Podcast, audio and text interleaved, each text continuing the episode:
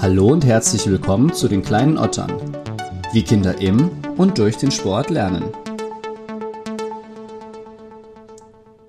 Sehr schön, dass ihr zu mir gefunden habt. Ich freue mich. Liebe Leute, heute äh, wird es direkt mal verschneit. Der Nils Kaffenberger ist nämlich bei mir und wir reden über das Snowboardfahren. Der Nils ist äh, ein fantastischer und vor allen Dingen auch bescheidener Dozent an der Deutschen Sporthochschule hier in Köln und außerdem auch an der TU in Darmstadt. Und ja, sein Steckenpferd, würde ich mal sagen, ist das Snowboarden im Bereich Kinder. Und genau darum soll es heute auch bei uns gehen. Unter anderem, wie man zum Beispiel herausfinden kann, ob das eigene Kind überhaupt schon bereit ist, um auf dem Brett zu stehen. Außerdem geht es auch noch um Gefahren, die vielleicht gar keine sind und andere potenzielle Gefahren, die Eltern gar nicht so auf dem Schirm haben und wie man mit einem kleineren Kind oder auch mit etwas älteren Kindern schon einen richtig schönen Tag auf der Piste verbringen kann. Ich wünsche euch gleich viel Spaß mit der Folge und würde euch hier schon mal darauf aufmerksam machen, dass ich mich jederzeit über Feedback, Fragen, Wünsche und Anregungen freue. Ihr erreicht mich auf Instagram, Facebook und Twitter und ansonsten wünsche ich ganz, ganz viel Spaß mit der ersten Folge von den kleinen Ottern. Nils Kaffenberger, schön, dass du Zeit für mich hast. Sag mal, wann warst du das letzte Mal im Schnee? Letzte Saison. Ähm, das muss äh, Ende März, Anfang April 2020 gewesen sein, kurz vorm Lockdown. Ach krass, warst du diese Saison gar nicht im Schnee? Bis jetzt noch nicht, ne? Kommt gerade von zwei Wochen Surfen aber äh, im Schnee war ich diese Saison noch gar nicht. Ne? Ach, du warst surfen? Mhm. Krass. Ja, Nils hatte mir schon erzählt, dass er äh, unterwegs war zwischen den Jahren. Ich dachte, du wärst im Schnee gewesen. Nee, äh, bis jetzt ist die Schneelage noch nicht so großartig und auch natürlich durch die Corona-Situation und die äh, fraglichen Bedingungen nach Österreich reinfahren, Quarantäne und so weiter, habe ich gedacht, nee, dieses Jahr, diesen Winter erstmal ab aufs Wasser und dann, der Winter ist ja noch lang. Das stimmt natürlich, gute Argumente. Ja, unterm Strich bist du ja auch mit einem Brett auf Wasser, ne? ob das Wasser jetzt flüssig ist oder gefroren. Genau. Womit wir dann auch beim Thema wären, nämlich beim Schneesport. Der Nils ist Dozent an der Sporthochschule und er arbeitet an der TU Darmstadt. Der Nils hat außerdem Buch mitgeschrieben, Snowboarden einfach. Und du bist im DSLV Ausbilderteam. Hast du vielleicht Lust, kurz äh, dich selbst oder deine Art, wie du lehrst, zu beschreiben? Weil ich habe dich ja auch als Dozent äh, erwähnt, äh, erlebt. Und ich glaube, du hast eine sehr spezielle Art zu lehren. Wie, wie nimmst du dich da selbst wahr? ja, das ist, eine, das ist eine gute Frage, wie ich mich selbst wahrnehme. Ich nehme mich selbst natürlich als fantastischen äh, Dozenten wahr. Nein, äh, Spaß beiseite. Ich versuche, so viel Wissen wie möglich zu vermitteln, ähm, dabei aber auch extrem viele Freiräume zu lassen, damit die Studierenden oder auch Kids, je nachdem, was jetzt mein Klientel ist, ähm, sich selbst ausprobieren, erfahren können und ähm, eben ihr Lehre, ihre Lehrerfahrung, äh, Lernerfahrung, Entschuldige, ihre Lernerfahrung machen können, so dass ich ihnen nicht einpläue, was sie zu lernen haben, sondern dass ich ihnen den Rahmen stecke und den bestmöglichst mit Ideen, Anreizen äh, fülle und die Kids oder eben Studierenden dann das Beste daraus ziehen können für sich, weil Lernen ist eben individuell. Was können das für Anreize sein, von denen du gerade gesprochen hast? Da geht es um Hinweise, um äh, Tipps und Tricks, kleine Kniffe. Ähm, jeder hat so seine eigene kleine Baustelle. Wenn wir es jetzt auf den Wintersport oder auf den Schneesport, Snowboard speziell äh, beziehen, wo es hängt, wo es hakt, wo der Groschen noch nicht gefallen ist und da eben verschiedene Kanäle zu bedienen. Der eine braucht es eher visuell, der andere braucht es eben taktil, der muss noch mal eine Hilfestellung haben, vielleicht äh, ist es aber auch einfach nur das repetitive Sagen dessen, was umzusetzen ist. Es gibt äh, Schülerinnen und Schüler, die brauchen eine klare Ansage, es gibt welche, die brauchen die sanfte Hand. Also methodische Hilfsmittel sind immer mal wieder gut einzusetzen. Also da gibt es unzählige Möglichkeiten. Was bedeutet visuell oder taktil in dem Kontext? Visuell heißt, ich würde nochmal was vorfahren, nochmal was demonstrieren, die Bewegung, die meiner Meinung nach helfen kann, nochmal langsam vorfahren oder vorzeigen. Taktil würde heißen, ich würde den oder diejenige an der Hand nehmen oder in irgendeiner Form mit einer Hilfestellung anfassen, in Anführungszeichen gesprochen, äh, um gemeinsam die Bewegung zu durchfahren oder zu, zu erleben. Okay, wir haben jetzt davon gesprochen, wie, wie Kinder oder auch Erwachsene das lernen. Kannst du, nicht da, kannst du dich daran erinnern, wie du das selbst gelernt hast? Snowboard? Ja. Ja, das kann ich sehr vital noch.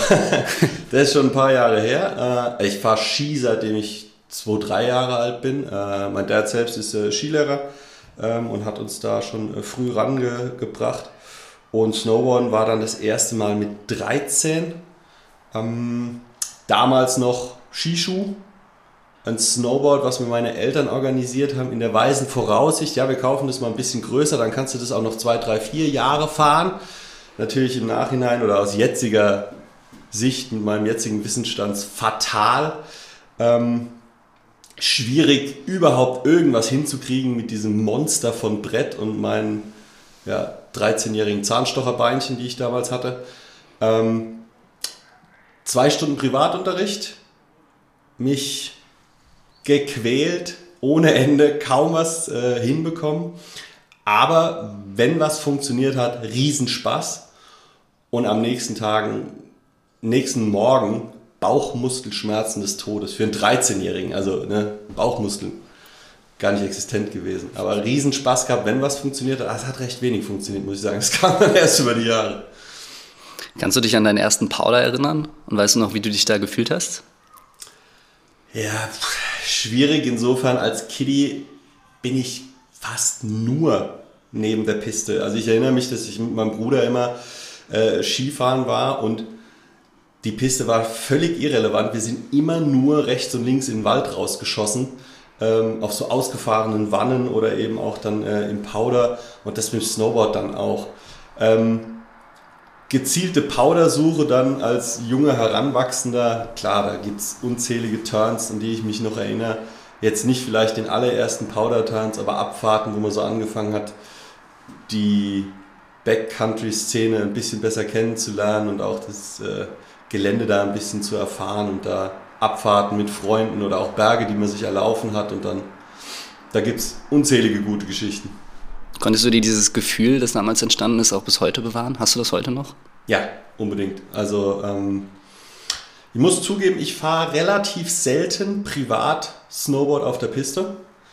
Ähm, sobald ich nicht beruflich äh, mit dem Snowboard tätig bin, schnalle ich mir mittlerweile das Splitboard unter die Füße und laufe irgendwo abseits von äh, dem geregelten Skibetrieb irgendeinen Berg rauf und das ähm, oben stehen, den Hang vor mir zu haben, mir meine Line zu visualisieren, zu überlegen, wo will ich welchen Turn setzen, wo sind natürlich auch Gefahren. Ähm, das Gefühl ist immer noch überragend und dann den Hang runtergefahren zu sein und unten rauszuschießen und das alles umgesetzt zu haben, was man sich erdacht hat, überragendes Gefühl, nach wie vor. Stark. Und du hast äh, gerade auch erzählt, dass du unter anderem Studierende unterrichtest, aber auch Kinder. Was ist denn der Unterschied im Unterricht von Studierenden und Kindern? Oder was ist, was ist bei Kindern die Besonderheit? Kinder hören besser zu als Studierende. Studierende können extrem nervig sein. Nein. Ähm, ähm, also ich bin tatsächlich äh, in die Erwachsenenbildung, also universitäre Bildung gegangen, weil ich extrem großen Spaß darin habe, mein Wissen zu vermitteln ähm, und auch diesen Anspruch haben, mit Erwachsenen zu arbeiten und ähm, eben dieses Geben und Nehmen äh, von Wissen und Interesse äh, sehr schätze. Was bei Kindern äh, super ist oder ich super finde, ist dieses Unbefleckte, dieses Neue, dieses, diese Wissbegierigkeit, die Erfahrungslust, der Studierende äh, kommt oft zu einem, meint, er könnte Snowboarden, ähm, ist auch schon ein paar Jahre im Schnee unterwegs, hat sich aber über Jahre eine fatale Technik angeeignet und da bin ich mehr oder weniger die ganze Zeit dabei, Studierenden klar zu machen, ja, das kann man schon so machen, ist dann aber halt nicht so toll oder nicht so ökonomisch oder nicht so effizient und äh, versucht da eher alte Muster aufzubrechen und neue zu implementieren. Und bei Kiddies ist es eben so, da ist einfach äh, eine leere Bildfläche, die man bemalen kann, die man mit Input von klein auf dann lossenden kann und hoffentlich auf den richtigen Weg schickt. Du hast mir eben zwischen Tür und Angel schon äh, von einem Erlebnis erzählt, das du mit einem Kind hattest. Und das passt ziemlich gut in meine Rubrik kleine Geschichten. Und da würde ich dich doch jetzt bitten, das nochmal vielleicht ein bisschen ausführlicher als eben zu erzählen, was da genau passiert ist. Ja, das war der, äh, der kleine Pepe. Ähm, kleine Pepe war das erste Kind tatsächlich, was ich äh, in diesem sehr jungen Alter als Snowboardlehrer angenommen habe. Ähm, also sehr junges Alter bei ihm. Er war zweieinhalb, drei Jahre, ich weiß es gar nicht mehr so genau. Und mein Kollege, der die Snowboardschule hat, hat damals mein Nils, boah, ich weiß nicht, zwei, dreijähriger ist vielleicht ein bisschen früh, aber wenn, dann probier du das doch mal. Schau mal, wie das mit dem Kleinen wird. Und wenn es nicht ist, dann ist es nicht, dann war es eben noch zu früh. Hängt eben alles mit dieser Geschichte äh, zusammen, dass immer wieder Eltern besonders selbst snowboardende Eltern an uns herantreten und fragen, hey, ab wann kann denn mein Kind anfangen zu snowboarden? Und die Geschichte ist jetzt auch schon äh, fünf bis acht Jahre her, kann ich nicht genau sagen.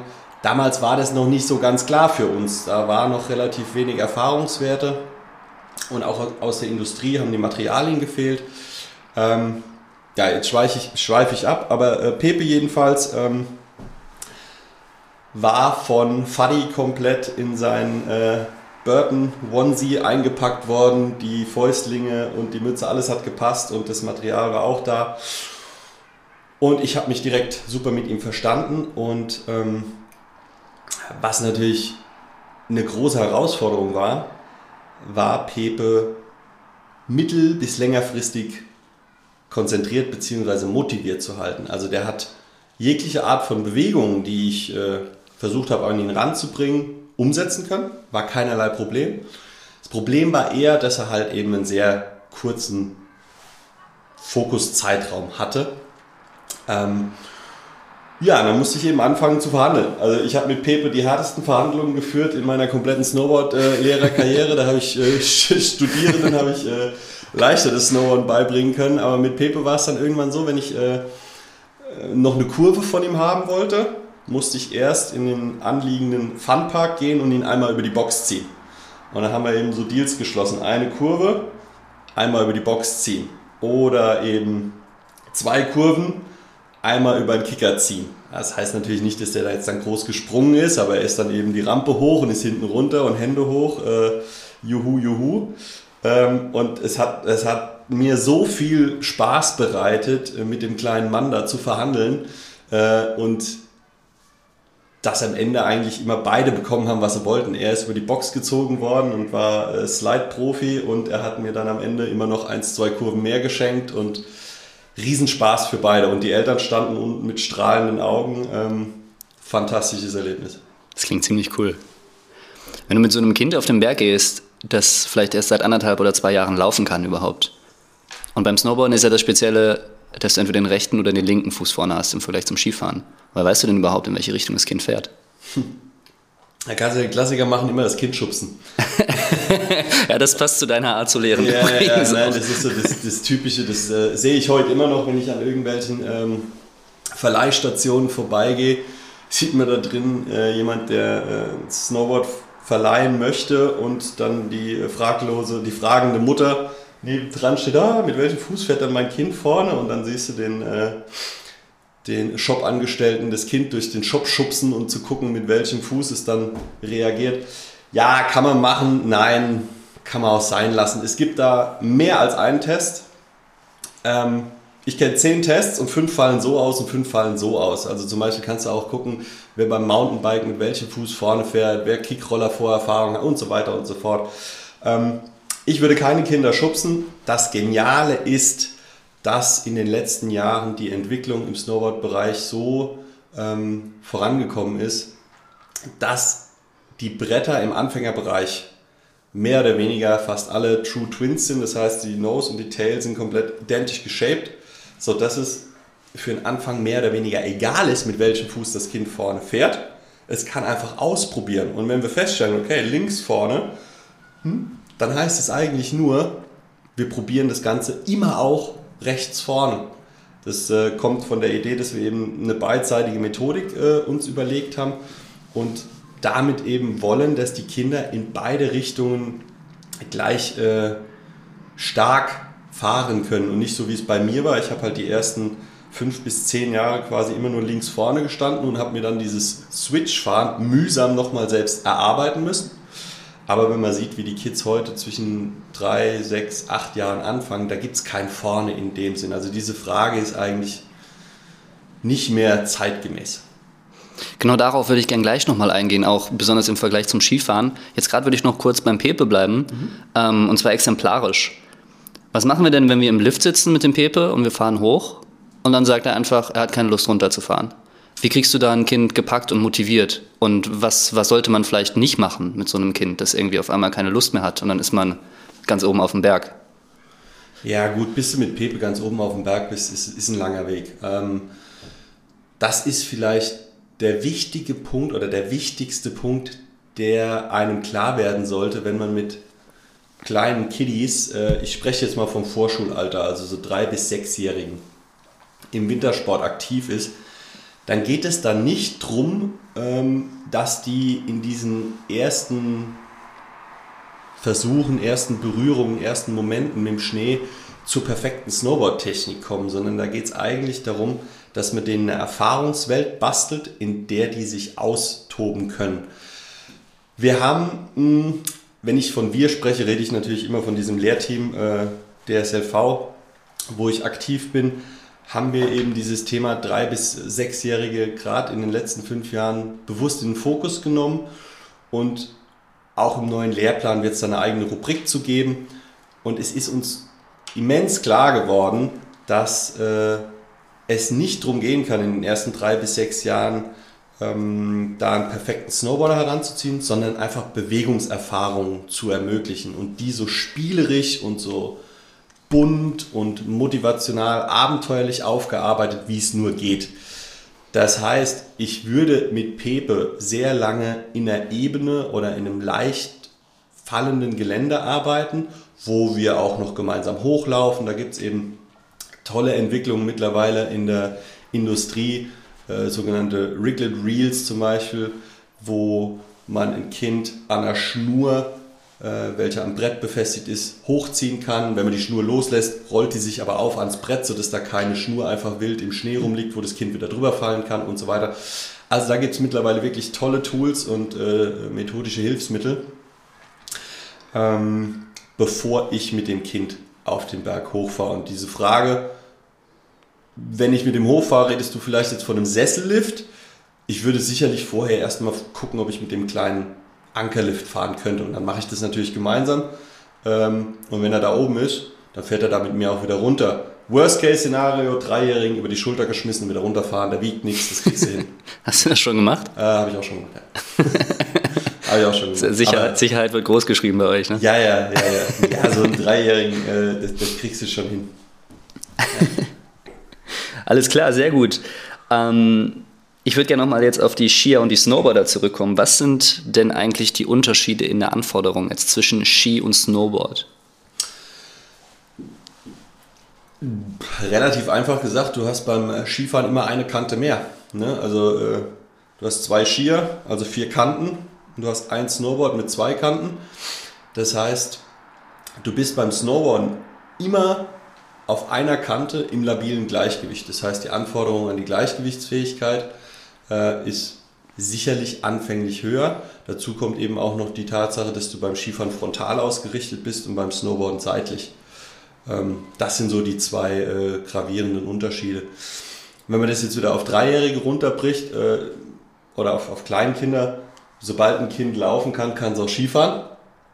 Und du kannst ein Kind aber genauso gut, wenn es laufen kann, in ein Snowboard reinstecken ähm, und dann eben über so ein Riglet Reel oder wie auch immer ziehen. Da fällt es genauso wenig um. Also das ist da relativ identisch. Ja, sag mal, war der Pepe denn damals eigentlich äh, in irgendeiner Form vielleicht auch der Grund dafür, dass du jetzt das machst, was du machst? Das war tatsächlich der Kickoff dafür, dass wir uns gedacht haben, hey, wir müssen uns da eine grundsolide Methodik überlegen. Klar, äh, ich habe da sicherlich aufgrund meiner Vorerfahrungen ganz souverän agieren können, aber mir war schon wichtig, dann auch diese Erfahrungswerte und ähm, da methodische Hinweise weitergeben zu können. Und habe dann auch mal angefangen zu recherchieren und habe dann festgestellt, dass äh, beispielsweise Garmisch-Partenkirchen, einer der, der größten deutschen äh, Skiorte, keine Ski- oder Snowboardschule hat, wo Kinder vor sechs Jahren überhaupt Snowboardkurse buchen können. Und da habe ich gedacht, das kann nicht sein. Also da ist irgendwo und da ist sicherlich Pepe dann der Kickoff gewesen und äh, eben auch äh, mein Kollege Tia Bayer, mit dem wir da sehr viele Gedanken rein investiert haben, wie wir denn Vorschulkinder auf die Bretter bringen können. Man muss aber auch dazu sagen, äh, dass ungefähr zeitgleich tatsächlich die Industrie einen Kickstart gemacht hat, sei es K2 oder Burton, um nur zwei Brands zu nennen, die anderen sind auch motiviert. Ähm, aber die haben bewusst angefangen, Bretter für Minis zu bauen. Also kleine Bretter, leicht zu drehen, kleine Schuhe mit nur einem äh, Klettverschluss, Bindungen mit nur einem Strap, also alles runtergebrochen und reduziert auf Kinder, sodass eben auch das Material da war, dass man sich über diese drei- bis sechsjährigen Zielgruppe Gedanken machen konnte. Und nicht so wie bei mir damals mit 13 ein Brett, was, das war damals 1,60 großes Brett. Ich fahre jetzt 1,60 große Bretter und bin 1,93 mittlerweile. Und damals war ich, was weiß ich, 1,20 oder so. Ähm, vielleicht ein bisschen größer, aber ähm, also das sicherlich auch einer der Gründe. Ähm, und klar, die Motivation, hey, das mit dem Paper hat geklappt, das klappt auch mit anderen Kids. Okay, der erste Gedanke wäre ja Skifahren geradeaus, die Füße sind frei, das liegt näher für ein Kind, das als erstes zu lernen. Aber die Erfahrung, die ihr jetzt gesammelt habt und auch die wissenschaftliche Arbeit, die ihr leistet, die spricht eigentlich eine andere Sprache, oder? Ja, ähm, zumindest insofern, dass ich äh, müde bin, mir den Satz anzuhören, ja, aber erstmal soll er Skifahren lernen.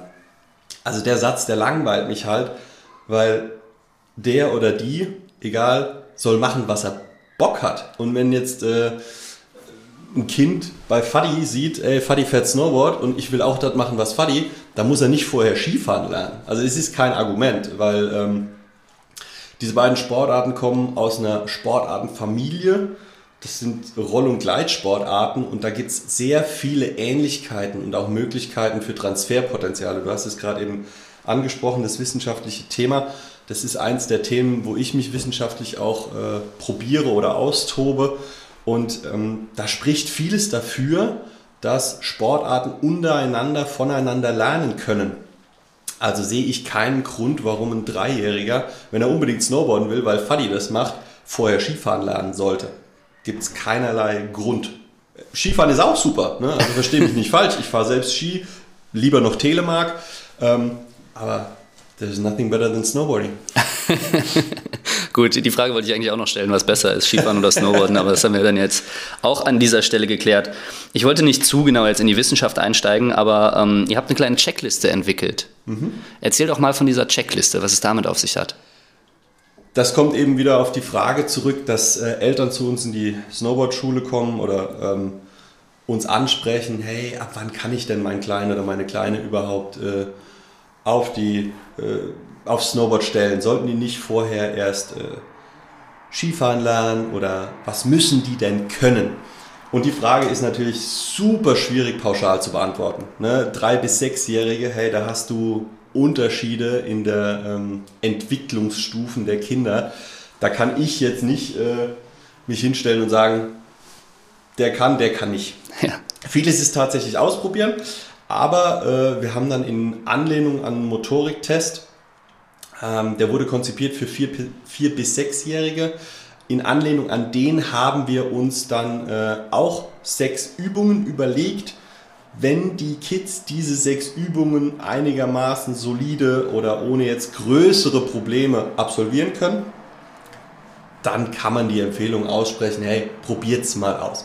Also ganz wichtig ist uns dabei, dass dieser Test jetzt kein äh, ja oder Nein Ausschlusskriterium oder definitiv Zusage ähm, Test ist, sondern das ist so, es sind sechs einfache Bewegungsaufgaben, wie ein Einbeinstand, wie ein Tandemstand und das immer auf eine gewisse Zeit oder mal mit Augen zu. Ähm, wenn jetzt vier von diesen sechs Aufgaben ohne Probleme funktionieren und zwei eben nicht so, dann kann man es trotzdem ausprobieren. Aber wenn man von den sechs Tests irgendwie zwei mit Ach und Krach hinbekommt und die anderen vier schon komplett failen, dann sollte man vielleicht einfach noch ein Jahr warten mit dem Kind. Und dann ist auch nichts verloren. Das Kind anstattdessen einfach noch mehr sportlich fördern, aber halt vielleicht mit anderen Dingen. Einfach Bewegungslust generieren. Wo finde ich den Test? Gibt es den schon online? Den Test gibt es online und äh, wir haben dazu auch ein äh, kleines Büchlein geschrieben, eben über den DSLV und das heißt äh, Snowboarden ab drei Jahre. Da kann man sich auf der Homepage vom DSLV, Deutscher Skilehrerverband.de informieren. Cool, ja, das werde ich unten auch verlinken. Ich würde gerne mit dir äh, über ein konkretes Beispiel jetzt aus dem Test sprechen mhm. und äh, darüber, was das Kind da macht. Ja, blätter ruhig mal kurz, dann erzähle ich so lange, ähm, was das Kind da für eine Aufba Aufgabe bekommt und inwieweit ähm, das dann übertragbar ist auf das, was auf der Piste passiert. Also okay, mein Kind kann gut auf einem Bein stehen, aber was hat das jetzt mit Ski- oder Snowboardfahren zu tun? Weil auf einem Bein stehen, da geht es tatsächlich immer um dieses ganz klassische äh, äh, Gleichgewichtsthema. Aber äh, ein gutes Beispiel ist zum Beispiel der Test Balancieren auf Zehen und Fersen.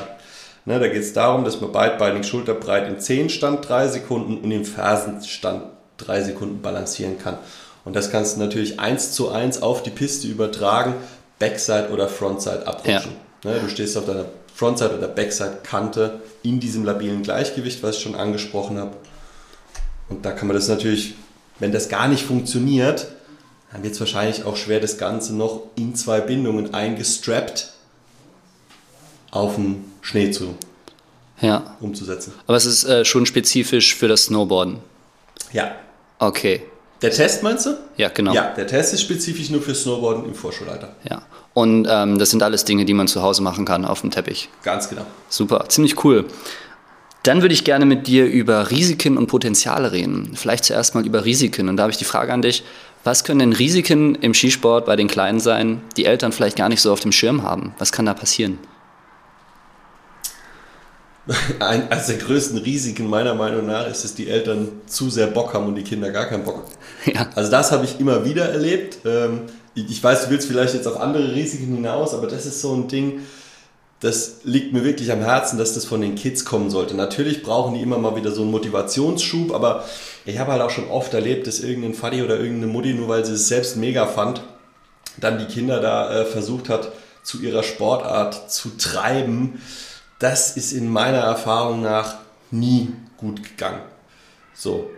Ansonsten sind äh, Risiken wahrscheinlich am ehesten äh, bei anderen Pistenbenutzern äh, zu sehen wie ich vorhin schon gesagt habe, die Kids sind eher in so einer Fantasy-Abenteuerwelt äh, einzufangen. Und da sollte ich mich einfach ein bisschen abseits von diesem normalen Skibetrieb aufhalten. Also wenn ich jetzt im Zieleinlauf von, einer, von einem Anfängerhang da mein Abenteuergelände aufbaue, dann brauche ich mich nicht wundern, wenn dann irgendwann ein anderer Anfänger da reingeschossen kommt und mir irgendwie das, das, Ski, das Kind aufs Korn nimmt. Ähm, ich sehe aber ansonsten jetzt da keine großen physischen Gefahren für das Kind. Ähm, klar, also wenn ich jetzt an, an Pepe denke, hey, wie oft wir umgefallen sind. Ne? Aber mein, guck mal, wie tief der Körperschwerpunkt ist. Es liegt ja schon fast das Kind. Also noch besser, um die bewegungsbereite Position zu erlernen. Noch tiefer gehen, mit dem Poppes auf dem Brett sitzen. Also ähm, solange die gut eingepackt sind, die Handschuhe anlassen wollen, hm, das wollen sie nicht so oft, die Mütze auflassen, die Sonnenbrille oder die Goggle auflassen, sehe ich da kaum, kaum Risiken jetzt in dem, in dem Bereich. Das ist auch noch ein Thema, über das ich mit dir sprechen wollte, und zwar der Vergleich ähm, Skischule und es dem Kind selbst beibringen. Ich mag total die Idee von den Geschichten. Das funktioniert bei Kindern immer. Und das ist ja auch bei uns damals in Arosa gemacht. Wir haben ja viel mit Geschichten. Man ist irgendwie auf einem, auf einem Bahnhof oder man wird von einem Hund gezogen oder sowas. Gibt, Studierende sind wie Kinder. Ja, gerade an der Sporo habe ich das Gefühl. Gerade an der Sporo. Ja. Ja, ähm, was wäre denn da ein konkretes Beispiel, wenn ich ganz oben sitze mit meinem Kind und es motivieren möchte und es in so eine Geschichtswelt einpacken möchte? Kannst du mir da eine Idee geben oder irgendwas, das man übertragen kann? Oder? Du bist jetzt wieder oben am Hang? Und nee, nee, nee, nee, nee, ich bin oben an dem Hügel, den wir einfach hochgegangen sind. Wir sitzen da und, ja. und Pepe hat gar keinen Bock gerade. Was, was für eine Geschichte könnte man dem erzählen? Ich meine, wir sind ja nicht am Strand, das gibt, weiß ich nicht. Ja, aber du kannst den Strand dahin holen. Du kannst jede Geschichte dahin holen. Ähm, ich, ich erzähle seltenst Geschichten, die tatsächlich was mit dem Schnee zu tun haben, sondern ich versuche immer die Geschichte auf das Kind oder auf, sagen wir mal, den Klienten, wieder in Anführungszeichen, runterzubrechen. Wenn ich mit Sportstudierenden arbeite, dann gehe ich äh, relativ oft in die Muckibude. Ne? Bierkisten hatten wir auch. Bierkisten hatten ja. wir auch, klar, Sportstudierende und Bierkisten, das passt wie die Faust aufs Auge. Aber mit Kindern, ey, das kommt auch immer so ein bisschen auf die Zeit an. Ne? Ich habe eine Zeit lang habe ich fast nur von Harry Potter gesprochen. Da oh, war ja. das der Mega-Hit. Ähm, mittlerweile würden wir wahrscheinlich dann eher von Frozen oder so reden. Ne? Also es kommt wirklich einfach auf das Kind an und das lernst du aber oder stellst du fest im Prozess, wie du mit dem Kind arbeitest, wo es gerade voll ähm, drauf flasht. Also keine Ahnung, mit einer Achtjährigen äh, redest du über andere Dinge wie über mit einer Vierjährigen. Ne? Also wenn du bei der Achtjährigen schon, ich weiß nicht, ist Justin Bieber noch aktuell? Wahrscheinlich nicht mehr. Ne? Also, aber bei einer Vierjährigen redest du halt eben noch über Frozen oder irgendwas anderes und machst ein Abenteuerland auf dem Weg darunter auf. Und du kannst natürlich immer die Gummibärchen, die unten am Ende der Piste warten, äh, reinholen in die Geschichte oder die Pommes oder was auch immer. Ich, ich erinnere mich, Pippa hat immer Bock auf Pommes gehabt. Der hat, immer, der hat immer eine Pommes versprochen bekommen auf dem Heimweg. Irgendwie so war das, ja. Ich merke schon, das, was du bei Pepe gemacht hast, damit hättest du mich auch bekommen. Auf jeden Fall. Ähm, was wären denn Risiken, um nochmal auf das Thema kurz zurückzukommen, die Eltern oder Ängste, die Eltern haben, die aber eigentlich gar keine sind? Also jetzt sozusagen die Frage von eben nochmal umgekehrt. Ja, versuche ich mich tatsächlich oft auch reinzuversetzen, warum Eltern auch immer auf diese Idee kommen sollten, erstmal Skifahren lernen. Der klassische, der klassische äh, ist dieses Handgelenk äh, oder Steißbein. Ne? Das sind so die zwei, wo, oder Knieverdrehen gibt es auch noch oft.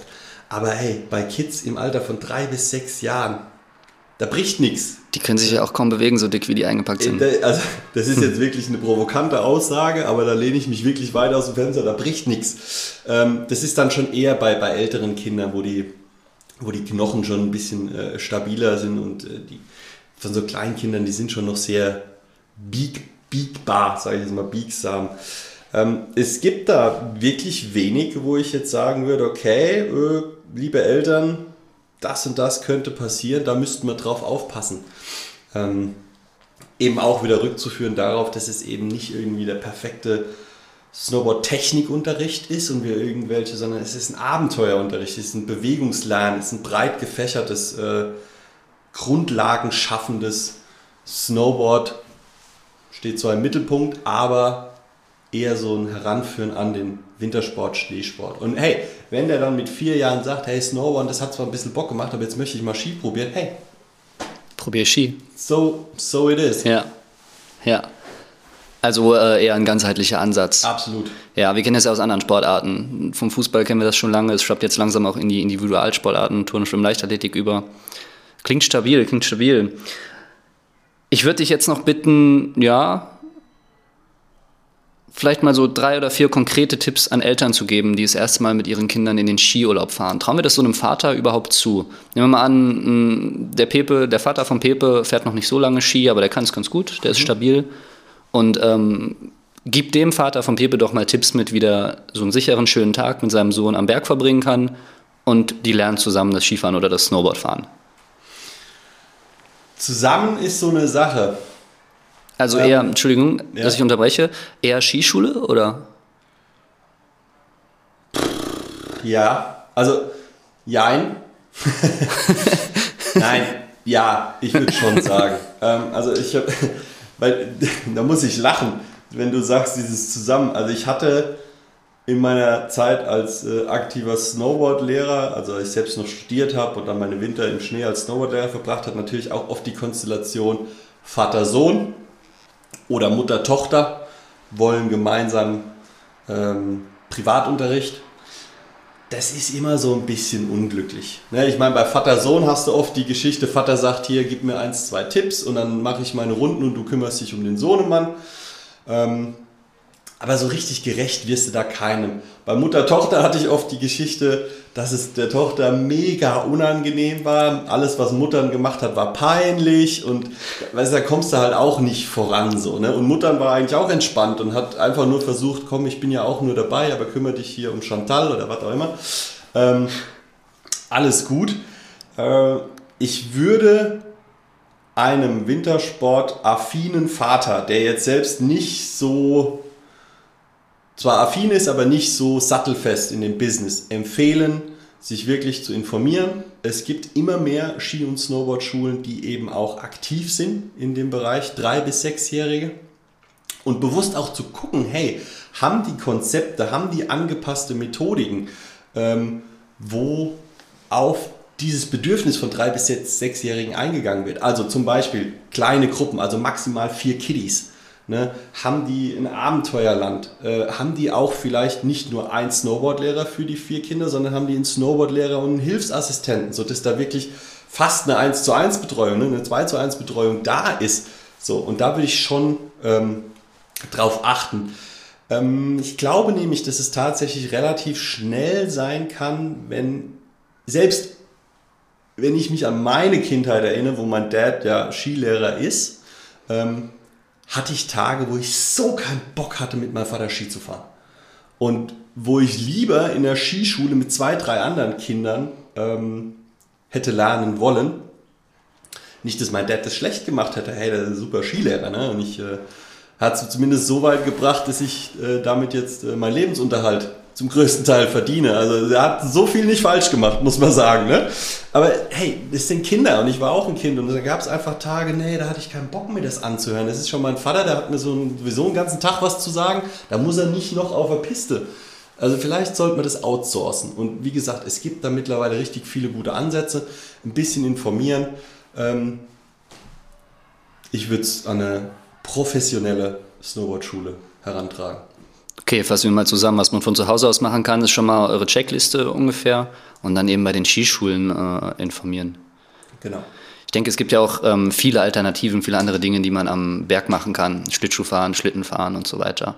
Da wird einem ja nicht langweilig. Sag mal, der Pepe fährt jetzt das erste Mal mit seinen Eltern in den Skiurlaub. Was möchtest du den Eltern mitgeben? Was ist dein revolutionärer Tipp an diese Eltern? Kleine Zeitfenster einplanen. Ähm, Macht es, aber geht nicht an den Berg mit der Illusion, wir werden jetzt den ganzen Tag mit Pepe hier äh, snowboarden gehen, sondern teilt euch den Tag in kleine Häppchen ein, stundenweise, halbstundenweise vielleicht sogar nur und probiert erstmal eine Piste.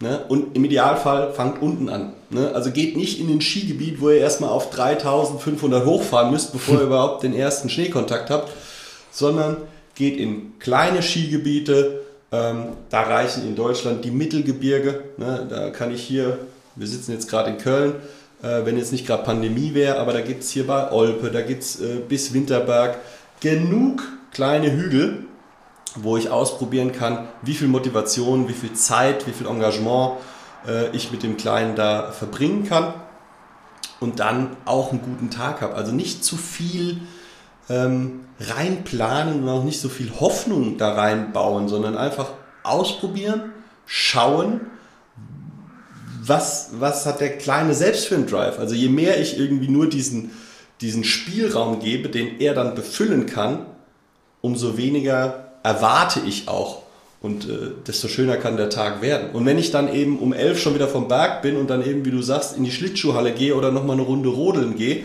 oder mal ins Erlebnisschwimmbad, so what, ey. Hauptsache der oder die Kleine sind in Bewegung und haben irgendwo auch dieses Positive. Hey, ich war zwar nur eine Stunde, wobei ein Kind ja keine Ahnung hat, was eine Stunde ist, sondern ich war heute Snowboarden mit Papa oder mit Mama. Und das ist es, was dann hängen bleibt. Und dann ist der nächste Tag, ja, heute wieder eine Stunde oder heute gehen wir wieder Snowboarden. Ist wahrscheinlich auch der nachhaltigste Weg, ne? Meiner Erfahrung nach auf jeden Fall. Also ich kenne schon auch genug, die irgendwie dann äh, too much, zu früh und dann relativ bald auch gesagt haben, boah, nee, es, nee, es nervt eher. Ja. ja, alles klar.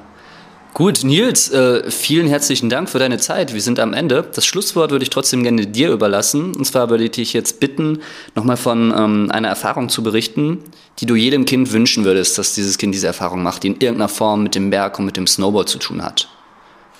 Ja, erstmal vielen Dank für die Einladung. Äh, immer, immer schön, über dieses Thema sprechen zu können. ähm, ich würde mir wünschen, dass die Kids, wenn die äh, eine Ausbildung oder eine, eine, eine, was heißt eine Ausbildung, wenn die das Snowboarden oder das Skifahren, den Wintersport im Allgemeinen äh, lernen, dass die für sich rausfinden können, was ihnen am meisten Spaß macht und das dann auch wirklich ähm, frei ausleben können. Also die Idee, den Kids quasi so eine breite Basis an Erfahrung mitzugeben, dass sie sich daraufhin selbst ausdifferenzieren können.